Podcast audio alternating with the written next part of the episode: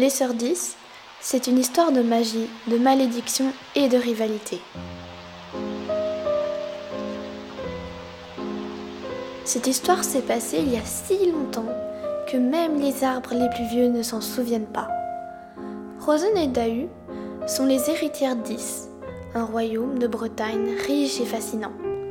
À la mort mystérieuse de leur mère, la reine Maglven, les deux sœurs s'éloignent peu à peu et prennent des chemins différents. Elle, c'est Rosen, c'est l'aînée et c'est l'héritière du trône. Mais le souci, c'est que ça ne l'intéresse pas. Elle préfère errer dans les landes et profiter de ce que lui a offert la nature.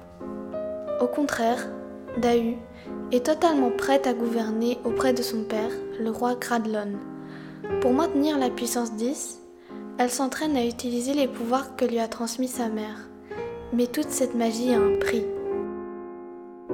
Ce livre, c'est la collaboration entre le scénariste M.T. Anderson et l'illustratrice Jo Ryu, mais c'est en réalité une très vieille légende celtique. J'ai beaucoup aimé ce livre car les dessins sont très beaux et l'histoire est fascinante. Si toi aussi tu aimes les histoires de magie, je te conseille de lire ce livre.